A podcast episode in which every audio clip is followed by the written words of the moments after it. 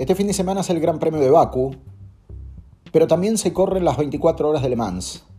Había una preocupación entre los organizadores porque la diferencia horaria entre Francia y Azerbaiyán es de dos horas. Y el comienzo de la clasificación del sábado en la Fórmula 1 coincide con la largada de las 24 horas de Le Mans. En algún momento se pensó que sería conveniente correr para algún lado el horario de calificación para que no se superponga en la televisión la transmisión tanto de una carrera como la otra.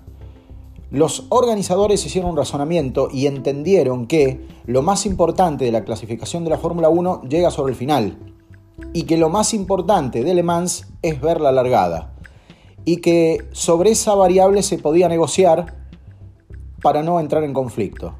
Suponen entonces que los espectadores van a comenzar viendo la largada de Le Mans y van a finalizar observando la clasificación del Gran Premio de Bakú el día sábado.